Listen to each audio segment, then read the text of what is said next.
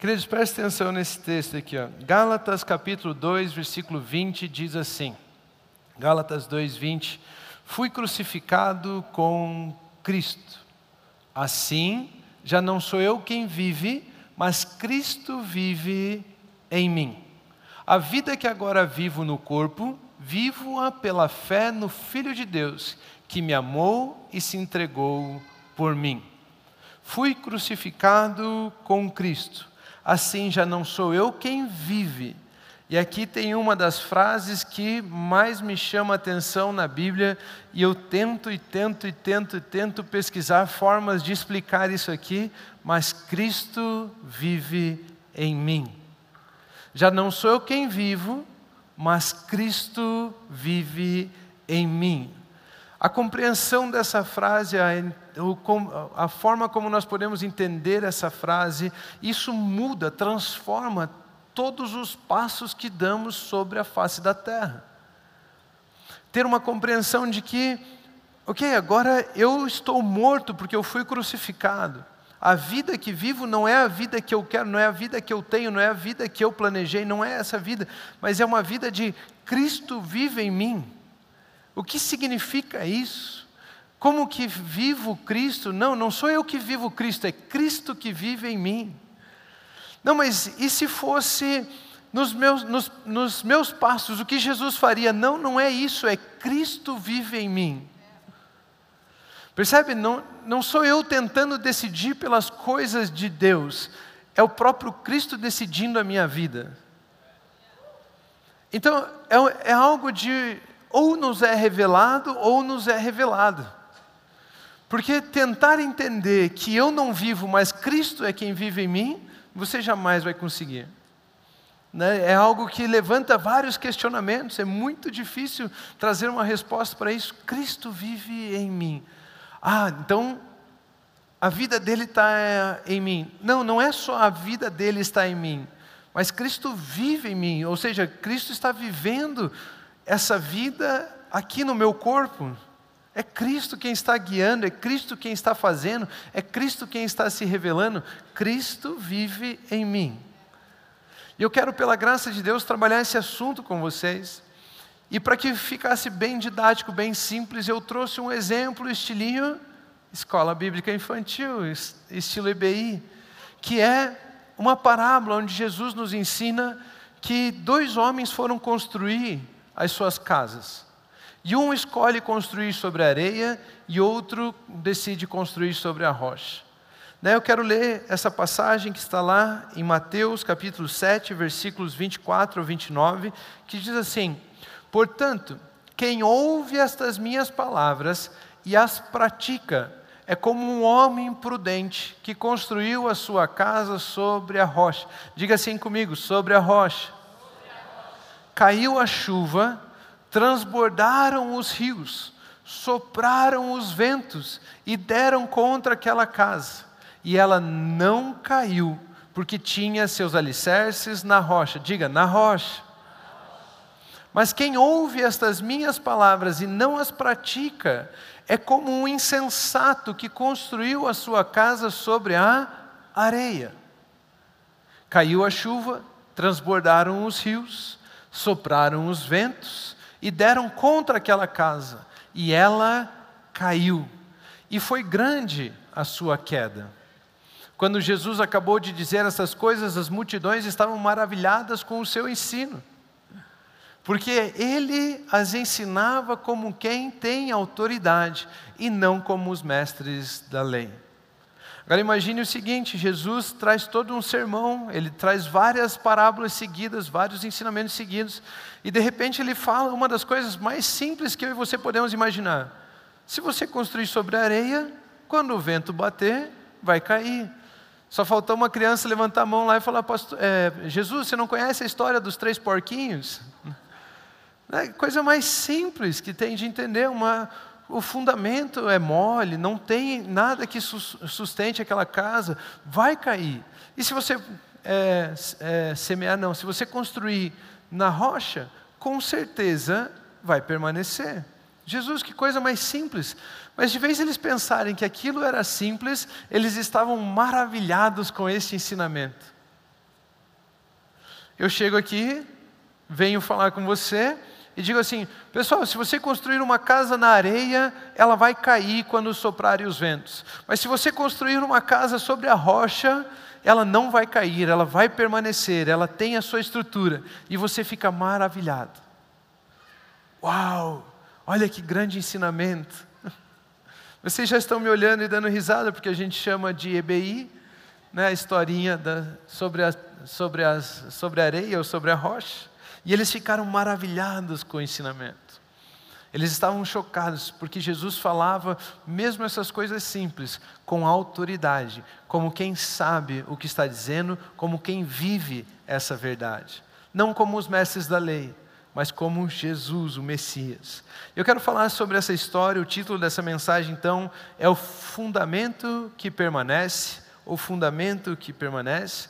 E essa história, de forma muito simples, mostra, nos anuncia que existem pessoas que escolhem viver de diferentes maneiras. E ele coloca aqui dois estilos de pessoas que foram feitas suas escolhas e os resultados de suas escolhas. Uma delas, prudente, construiu a sua casa na rocha, escolheu construir a sua casa na rocha. Outra pessoa, imprudente, e decidiu construir a sua casa na areia. Nós vemos também nessa passagem que existem coisas que se levantam contra as nossas vidas ou contra as nossas casas, contra as nossas construções. Por exemplo, a chuva que vem do alto, o vento que sopra do lado e as enchentes que vêm de baixo. Todas essas coisas estão lutando contra a construção daqueles homens. E os dois passam exatamente pelas mesmas coisas. Não era opção deles chuva, vento ou é, as enchentes. Só era opção deles aonde construir a sua casa. E um escolhe sobre a areia, outro escolhe sobre a rocha. Né? Então existem aqui alguns ensinamentos. E eu quero começar essa mensagem, eu quero começar a conversar com você a respeito daquilo que se levanta contra as nossas construções, contra as nossas casas, contra as nossas vidas, contra aquilo que fazemos. Vamos trabalhar primeiro a parte que tenta destruir você, para então depois trabalhar a parte que sustenta você, o fundamento que permanece. Então, três coisas a Bíblia, a história nos conta a respeito de coisas que tentam nos derrubar. A primeira delas é a chuva. A chuva são coisas que vêm do alto.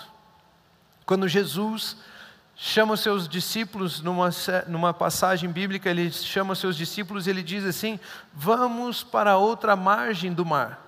Nós estamos de um lado do mar, vamos para o outro lado do mar. Né? Vamos para outra margem. Eles entram no barco, e no meio da, da jornada, ali no barco, no meio, enquanto eles tentavam atravessar o mar, vem uma grande tempestade contra aquele barco. Ou seja, nem tudo que vem de cima né, é de Deus. Aquela tempestade estava tentando derrotá-los, aquela tempestade estava tentando afundar aquele barco. Aquela tempestade era obra maligna de Satanás contra a vida deles. Como você sabe que não era de Deus? Ué, porque Jesus vivia exatamente na vontade de Deus, não era? E ele disse: Vamos para outra margem. Se ele disse vamos para outra margem, por que, que Deus tentaria impedir que isso acontecesse? Então não podia ser Deus enviando aquela chuva, não podia ser Deus enviando aquela tempestade. Jesus disse: Vamos a outra margem. Jesus estava fazendo exatamente a vontade de Deus. E quem é que não quer que a vontade de Deus se manifeste nas nossas vidas? Satanás. Simples de entender, não é? Então, essa chuva que vem contra aquela casa é obra de Satanás, é o maligno. Paulo aos Efésios nos ensina que existe os principados, as potestades que atuam nos filhos da desobediência, as potestades do ar, ou seja, demônios, potestades, principados que estão por aí para matar, roubar e destruir. Estão tentando contra a sua vida. Você está construindo a sua casa, você está construindo a sua vida, você está tentando alicerçar a sua vida, mas eles vêm de cima e tentam impedir você de permanecer. Eles querem matar você, eles querem roubar você, eles querem destruir você. Obras de Satanás. Não importa o que você faça, eles querem. Não importa se você mexe com eles ou não, eles querem destruir você. Algumas pessoas dizem: ah, não mexe com o diabo porque ele não mexe com você. Mentira, ele vai mexer com você. Então é melhor você aprender aonde fundamentar a sua casa e saber como resisti-lo do que permanecer em qualquer lugar e deixar com que ele cumpra o objetivo dele de matar, roubar e destruir a sua vida. Existe também o vento. O vento também vem contrário às nossas vidas.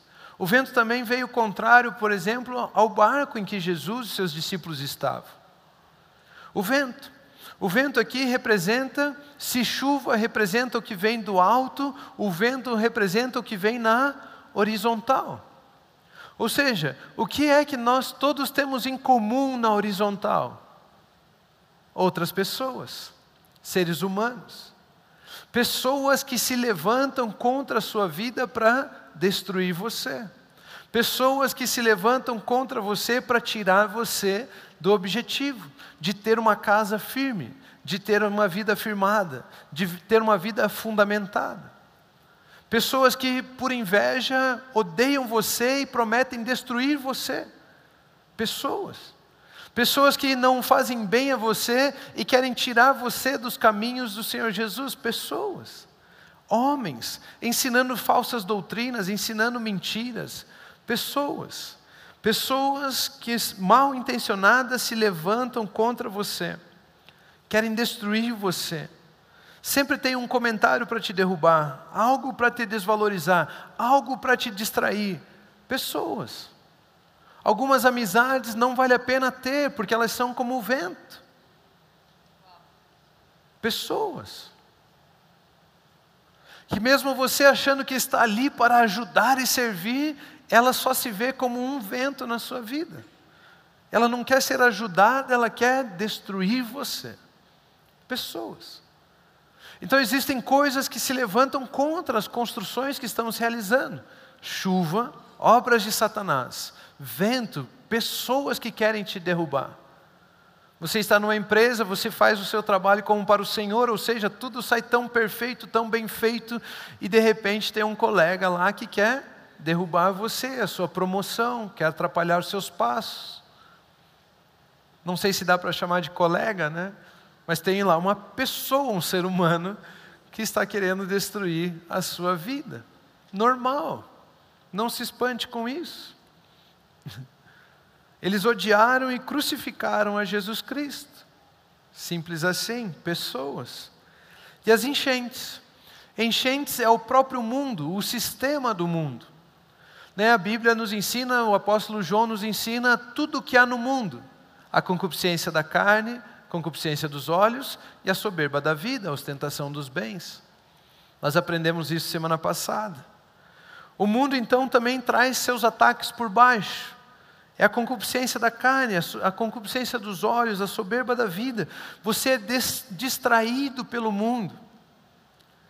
Você fica olhando imagens lá e rolando para cima, jogando para cima, jogando para cima, jogando para cima, e aquilo ali vai te distraindo, te distraindo. Quando você vê, o tempo que você fica no aplicativo lá do Instagram, do TikTok, do sei lá o que que você fica vendo lá, né? Se você olhar o tempo que fica aberto o aplicativo do Instagram e o tempo que fica aberto o aplicativo da Bíblia, você já começa a sentir vergonha.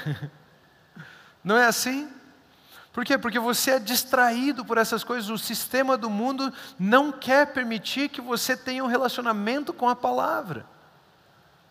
Por quê? Porque a palavra estabelece o reino de Deus. E se você tiver o reino de Deus na sua vida, você não está sujeito ao sistema deste mundo, ao reino das trevas.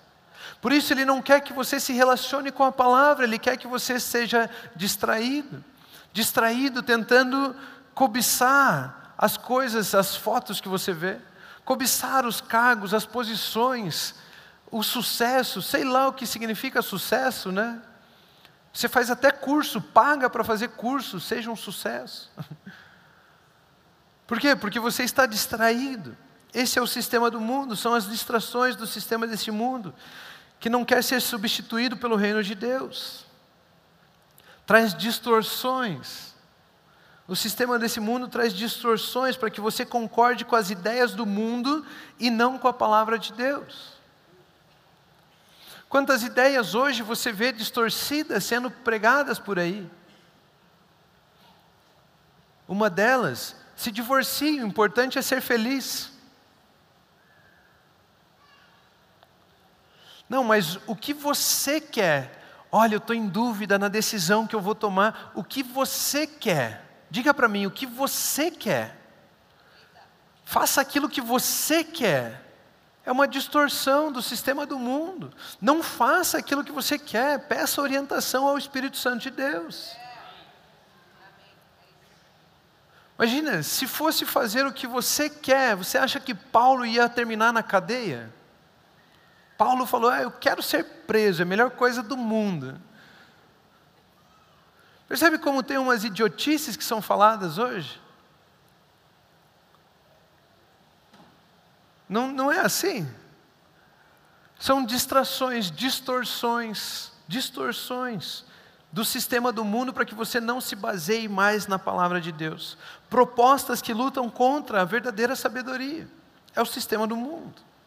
Então essas coisas se levantam contra aquilo que estamos construindo. E vamos dizer aqui que estamos construindo as nossas vidas. Nós estamos construindo tudo aquilo que somos, tudo aquilo que temos, tudo aquilo que podemos, nós estamos vivendo essa vida. E essas coisas se levantam então contra as nossas vidas para matar, roubar, destruir, para nos derrubar, para que a gente não permaneça, para que a gente não cumpra o propósito do reino, mas viva as propostas do mundo. Aprendemos que essas coisas se levantam contra todas as pessoas. Não importa quem seja, essas coisas se levantam contra todos. Contra todos. Ah, mas ele é pastor, acho que isso aí não acontece com ele. Contra todos. Ah, mas também aquele lá é um vagabundo. Contra todos. Não tem, não tem diferença, vocês percebem? Veio contra aquele que construiu a casa na areia e veio contra aquele que construiu a casa na rocha. Essas três coisas vêm de forma igual contra todos. A diferença está aonde a pessoa escolheu construir a sua casa. Ou construiu na areia e colocou alicerces apenas na areia, ou construiu na rocha. Essa é a diferença. Nós temos que entender que podemos decidir aonde vamos colocar o fundamento das nossas vidas, aonde nossa vida vai ficar é, firmada, alicerçada. Eu e você decidimos aonde está o nosso fundamento. E a Bíblia aqui está nos colocando, nos propondo dois lugares de construção: na areia ou na rocha. Construir na areia Construir na areia pode simbolizar facilidade. Né? Qualquer criança com uma, com uma pazinha faz um buraco na areia da praia. Não é verdade? Começa a cavar ali, de repente a brincadeira vira se enterrar né, naquele buraco e colocar os pés para dentro, as pernas para dentro. Qualquer criança faz um, um buraco na areia. Mas somente hábeis construtores fazem um buraco na rocha. Já pegou um martelo e bateu assim numa pedra e viu que não quebrou? Vai ser mais difícil do que parece. Na rocha. Por quê? Porque a rocha revela firmeza, a areia revela areia, falta de estrutura. Percebem isso? Vocês estão me olhando com essa cara por causa do assunto EBI, né? Ah, pastor, isso aí eu entendo, está simples. A rocha, então, é um lugar que, quando você consegue, quando você faz o buraco, e ali você coloca os seus fundamentos, ela nunca vai mudar. A rocha nunca vai mudar, mas a areia, qualquer água, qualquer vento, leva a areia. Mas simboliza facilidade, uma, fa uma forma fácil, talvez, de mudar de lugar. Sabe, eu não vou cavar até a rocha, porque se eu cavar a rocha e colocar meus alicerces na rocha, eu não tenho facilidade para mudar minha casa de lugar. Mas se eu colocar na areia, ah, eu posso tirar daqui e colocar em outro lugar. Existe uma facilidade de mudança. Se eu quiser, eu mudo. Hoje eu defendo isso, mas se não me convém mais, eu mudo e defendo outra coisa. Mas se não me convém mais, eu mudo e defendo outra coisa. Mas se não, eu mudo, eu mudo, existe facilidade de mudança por causa da areia, que é fácil de mudar. Eu não quero me prender a nada. Eu não quero me prender a ninguém. Eu não quero me responsabilizar com nada. Eu construo na areia. Porque em questão de minutos eu cavo outro buraco em outro lugar e começo a construção lá. Eu não perco tempo. Eu não assumo responsabilidades. Quem pensa em construir na areia, é muito difícil com que essa pessoa crie raízes em algum lugar, em alguma coisa. Não decide. Aqueles que constroem na facilidade, constroem no que convém, no que eu acho melhor para mim, no momento. Esses constroem na areia. O que, que vale agora? Isso. Então vou falar isso e vou defender isso e vou construir isso e vou viver assim. Não, mas isso passou. Não, então agora eu vou viver outra coisa, vou construir sobre outra coisa. E eu fico mudando, sou inconstante. Algumas pessoas dizem: Ah, pastor, mas a Bíblia não fala sobre esse assunto, então algumas filosofias, algumas ideias, alguns autores, algumas autoajudas, eles falam sobre esse assunto, eu vou definir de acordo com eles. Cuidado com isso. Essas ideias, essas ideologias, esses conhecimentos humanos, eles passam. Hoje vale alguma coisa, amanhã não vale nada. E você tomou as decisões de colocar os seus alicerces e construir as suas paredes ali. Saiba, quando a chuva cair, o vento soprar, a enchente subir, aquilo ali perde o valor por completo. Tem algumas coisas que a gente para, começa a decidir. Sei lá, ah, o meu futuro. Não, pastor, eu não vou estudar, eu não vou terminar os meus estudos. Sabe, porque hoje em dia você nem precisa de estudo para ter um bom emprego. Hoje em dia você nem precisa de estudo para. Você não precisa de estudo para um bom emprego, você precisa de um bom estudo para deixar de ser ignorante. Ah, mas eu não vou, eu não vou estudar, não vou terminar os meus estudos porque tem como ter sucesso na vida sem, sem estudos. Tá, se o seu foco, o único foco de sucesso é ganhar dinheiro, então faça o que você quiser, cara. Você é o mais miserável de todos os homens.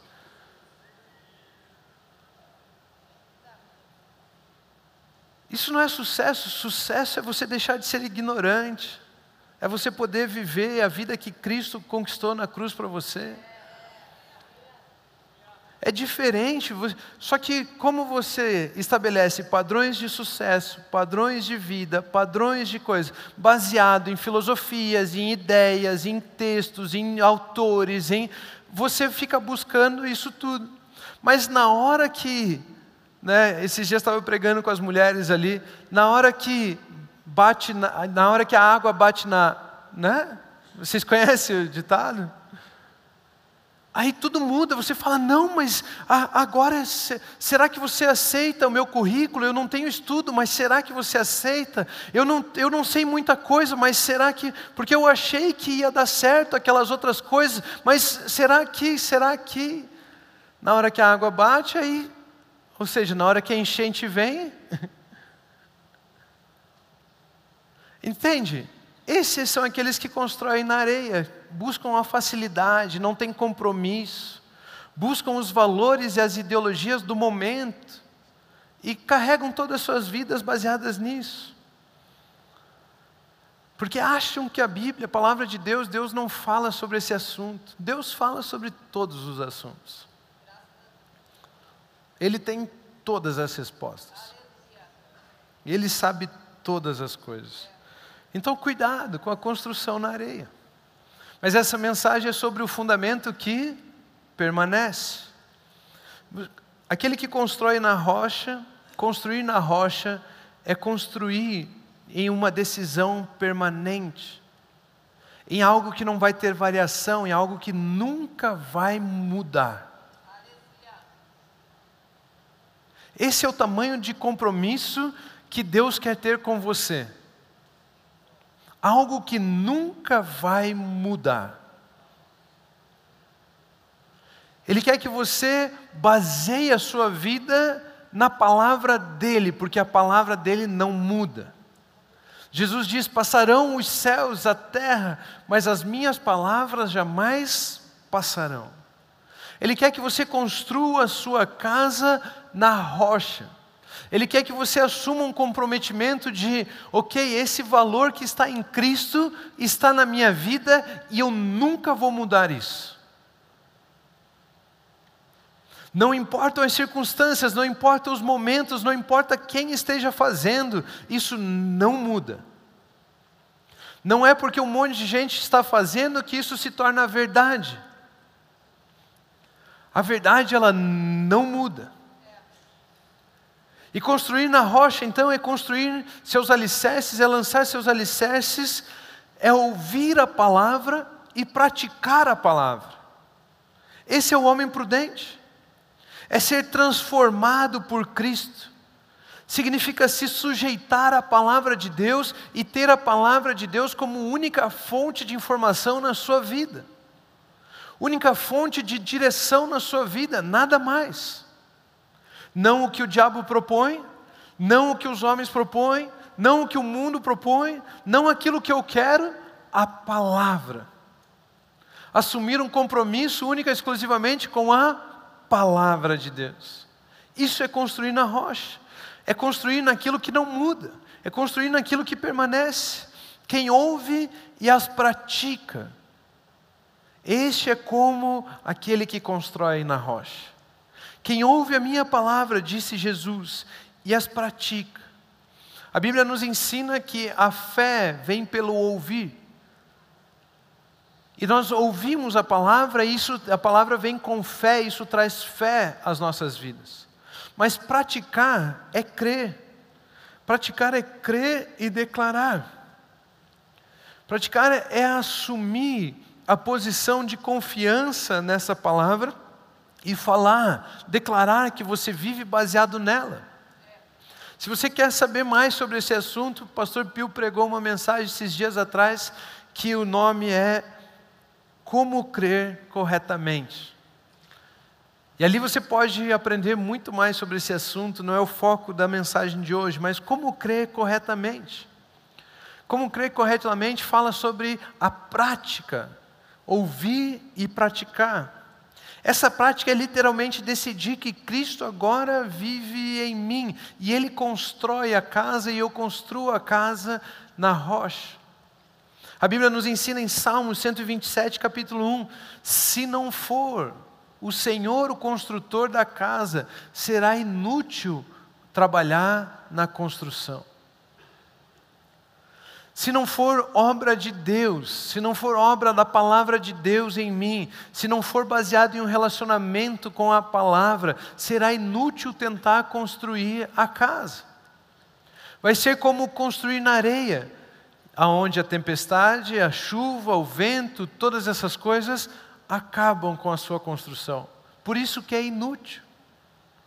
É inútil construir fora da palavra, mas se você permitir a palavra de Deus guiar a construção da sua vida, ali você vai permanecer, ali você permanece seguro.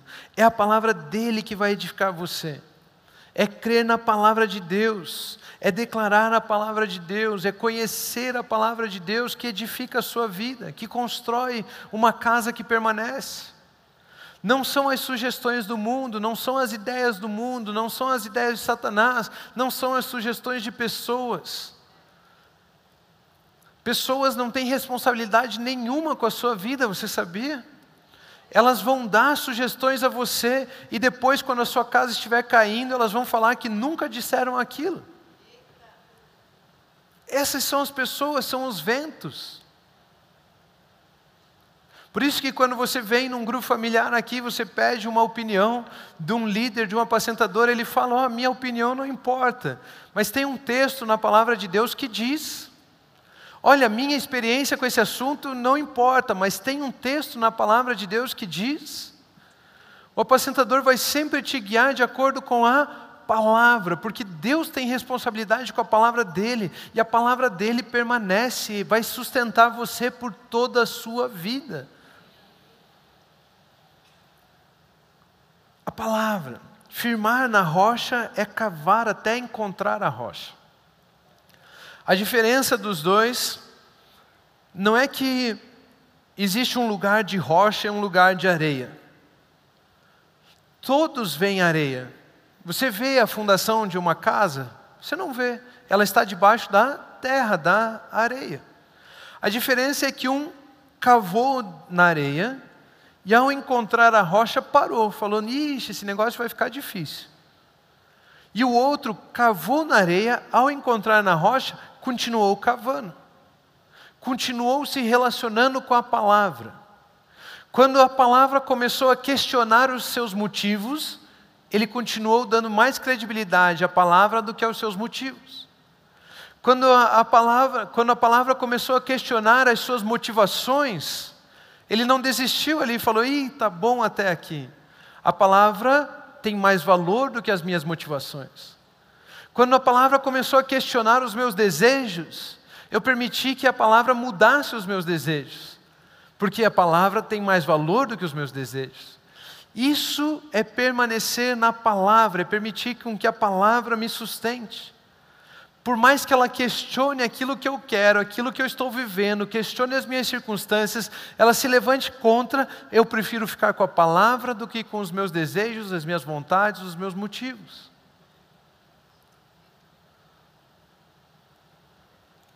Você precisa perdoar aquela pessoa que te ofendeu.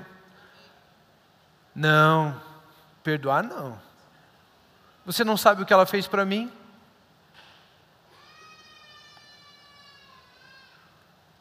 Percebe? O meu motivo é maior do que a palavra.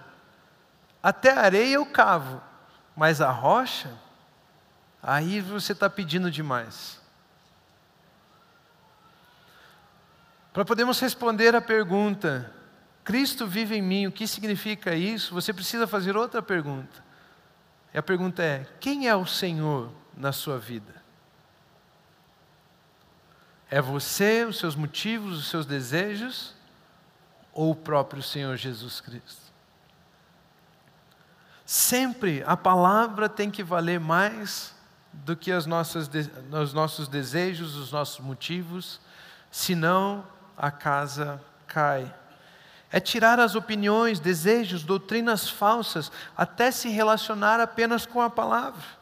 A palavra que não muda, a palavra que produz, é a palavra que é espírito e vida. Por que, que nós insistimos em buscar outras opiniões, se Jesus diz: As minhas palavras são espírito e vida? Onde é que você vai encontrar vida? somente na palavra de Deus. Não vale a pena buscar outras coisas. A palavra é o que tem autoridade para mudar, é a palavra que produz, é a palavra que é espírito e vida. E ao estar no secreto com essa palavra, você lança os alicerces nela e você diz: Eu concordo com ela. Eu quero que essa palavra me sustente. Isso não vem da boca, porque o que te dá autoridade para permanecer, quando Satanás vem, quando as pessoas falam, quando o mundo se levanta, é o quanto você teve de relacionamento com a palavra. Os mestres da lei citavam a palavra, mas Jesus falava com autoridade. Os mestres da lei, se alguém se levantasse quando Satanás se levantava contra eles, eles caíam. Quando o mundo se levantava contra eles, eles caíam. Quando as pessoas se levantavam contra eles, caíam.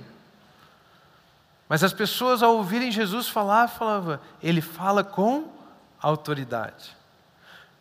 Quando Satanás se levantou contra Jesus, Jesus tinha a palavra. Quando as pessoas se levantaram contra Jesus, Jesus tinha a palavra. Quando o mundo tentou Jesus, Jesus tinha a palavra. E ele permaneceu firme porque ele tinha a palavra. É essa palavra que não muda, que pode cuidar de você. É aqui que nós precisamos construir as nossas vidas, na palavra de Deus.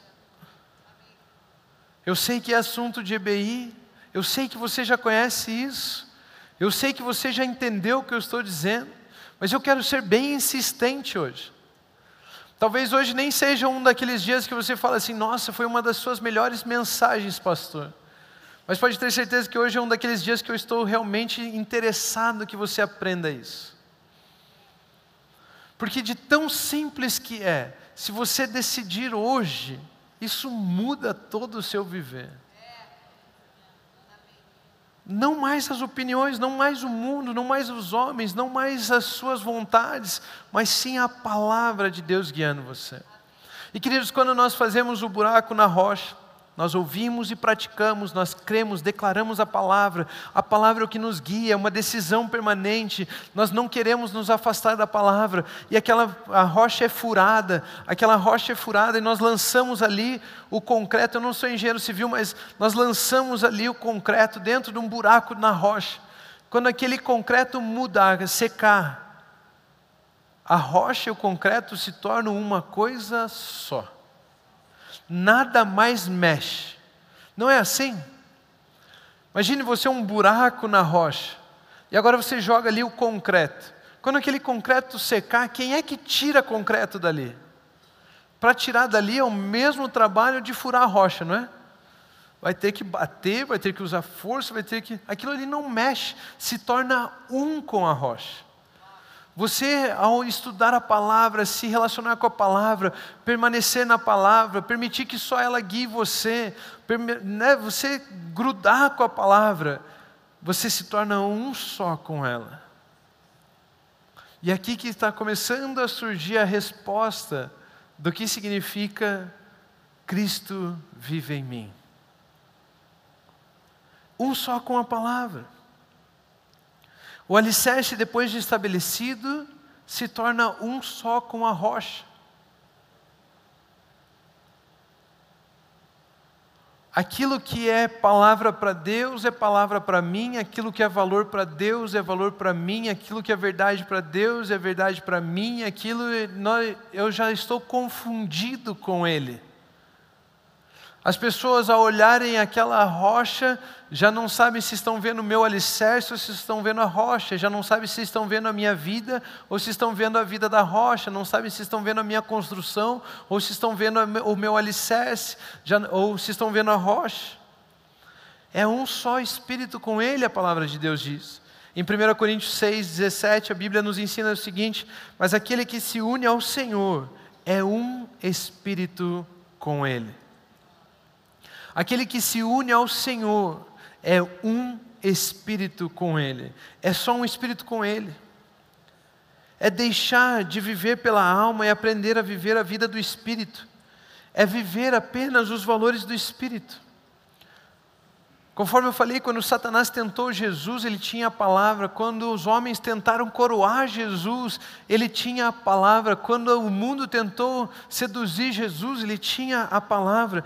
Em um relacionamento com a rocha, que é o Verbo, que é Jesus, é a palavra, ele forma em você o caráter de Cristo. Quanto mais você se relaciona com a palavra, o caráter de Cristo é formado em você os valores da vida de Cristo são formados em você. Você começa a ter o valor da vida espiritual. Nós precisamos permitir o Espírito Santo estabelecer os valores de Cristo Jesus em nós. E permitir com que o Espírito Santo vá trabalhando nas nossas vidas e construindo e alicerçando as nossas vidas na rocha. Os valores de Cristo, o caráter de Cristo em mim. Isso significa Cristo viver em mim. A mesma verdade dele é a minha verdade. Eu não sou generoso porque isso vai me dar algum resultado, algum benefício, ou por causa das circunstâncias. Hoje eu tenho muito, eu dou, amanhã eu tenho pouco, eu não dou mais. Não, eu sou generoso porque isso é um valor em Cristo. Eu não honro os outros porque eu quero tirar algo deles. Ah, eu vou respeitar o chefe, mas o meu colaborador eu não respeito. Não, eu honro a todos, por quê? Porque isso é o caráter de Cristo e não porque isso me traz algum tipo de benefício. Eu não sou bonzinho em um lugar e sou malzinho em outro lugar. Não, eu, eu revelo o caráter de Cristo. As circunstâncias não me mudam. Sendo assim, se o meu chefe me pede algo ilícito, eu já tenho valores de Cristo em mim. Eu não faço antes mesmo das circunstâncias surgirem, antes mesmo de, da chuva vir, antes mesmo do vento soprar, antes mesmo da enchente subir, eu já tenho valores estabelecidos. Valor é ter já um princípio, um valor, uma verdade, algo que guia você antes mesmo das circunstâncias surgirem. Isso é um valor. Eu vou agir assim, independente da circunstância que surgir. Porque isso é um valor, isso é uma verdade para mim. Eu sou comprometido, porque isso é um valor. Eu honro, porque isso é um valor. Eu falo a verdade, porque isso é valor. Eu não, né, eu, enfim, infinitos valores. Eu sou generoso, porque isso é um valor. Eu sou justo, porque isso é um valor. Eu sou gentil porque isso é um valor. Antes mesmo das circunstâncias, eu perdoo porque isso é um valor. Antes mesmo de qualquer circunstância surgir, antes mesmo de qualquer oferta do mundo vir, antes mesmo de qualquer sopro de homens contra as nossas vidas acontecer, eu já estou firmado, eu já tenho os meus valores. Se isso acontecer, nada vai me abalar. Eu permaneço com Cristo. Aqueles que constroem na areia buscam a facilidade, querem o que convém, negociam os valores. Mas aqueles que constroem na rocha não negociam os seus valores. Nada que possa vir contra a sua vida abala você. Só assim não somos abalados. Nada pode nos dominar se estamos sujeitos a Cristo Jesus se nós temos a vida do Espírito, se nós temos a verdade de Jesus Cristo, se nós temos os valores de Deus em nós. Isso significa que para mexer você, para derrubar você, vai ter que derrubar Cristo Jesus primeiro. Tem como derrubar Cristo Jesus? Tem como mexer a rocha? Não tem. Vocês estão entendendo? Para entender Cristo vive em mim, eu preciso entender quem é o Senhor. Para entender quem é o Senhor, eu tenho que entender aonde eu estou construindo a minha casa. Eu estou construindo nas minhas opiniões, no meu jeito, nas minhas vontades, ou estou construindo baseado na palavra? Se eu estou construindo baseado na palavra, Satanás pode se levantar, os homens podem se levantar, o mundo pode se levantar, mas eu permaneço inabalável. Por quê? Porque para me mexer, tem que mexer Jesus primeiro. E é impossível tirar Jesus. Ele é aquele que permanece, ele é aquele que tem o um nome que está sobre todo nome. Ele é o Rei dos Reis, ele é o Senhor dos Senhores, ele é a verdadeira rocha. Ele é Jesus. Não tem como mexer em mim sem mexer em Jesus primeiro. E Jesus não vai mudar, por isso eu não mudo, por isso a casa não cai. Por isso eu tenho um fundamento que permanece. O importante para as nossas vidas não é o quanto nós tentamos, mas é o quanto Ele nos construiu na rocha. Não é o quanto nós buscamos, mas é o quanto Ele nos construiu, quanto Ele nos estabeleceu na rocha. A rocha não muda, a rocha é o fundamento que permanece. Permanecer com esse fundamento é ter uma vida inabalável. É a construção que sustenta o fundamento ou o fundamento que sustenta a construção? É o fundamento que sustenta a construção. Então, por mais bonito que pareça a sua vida, as suas atitudes, o seu ministério, a sua família, por mais bonito que pareça tudo aquilo que você está fazendo, se aquilo ali não estiver sustentado pelo fundamento que permanece, quando as coisas se levantarem contra isso tudo, vai ruir, vai acabar, não permanece. Mas se você está construindo, talvez até um pouco acanhado, talvez não é o exemplo que todo mundo gostaria de ver, Talvez não é aquilo que as pessoas admiram, mas você tem a certeza de que você está sustentado pela palavra, o fundamento daquilo que você está construindo é Jesus. Pode ter certeza que nada abala você. Já não sou eu quem vive, mas Cristo vive em mim. É uma questão de quem está sustentando você. É você quem sustenta você mesmo? ou é Jesus Cristo quem tem sustentado a sua vida? Cristo vive em mim significa todo o meu sustento vem dele, toda a minha vida vem dele, o meu fundamento é ele, a minha construção é ele, a minha casa é para ele, tudo aquilo que eu faço é dele. Aquilo que tem sustentado você é o que determina o que você tem vivido. Por isso, Coloque a sua casa na rocha que é Cristo Jesus. Jesus nos chama para sermos um com Ele, ao ponto de não vermos, não sabemos, não podemos dizer se é Ele quem está vivendo ou sou eu quem estou vivendo. Por isso, Cristo vive em mim. Amém? Coloque a sua casa no fundamento chamado Jesus e continuem abençoados. ouviu a tua voz, o seu coração se encheu de fé em seu caminhar, cada passo se ver, tu és.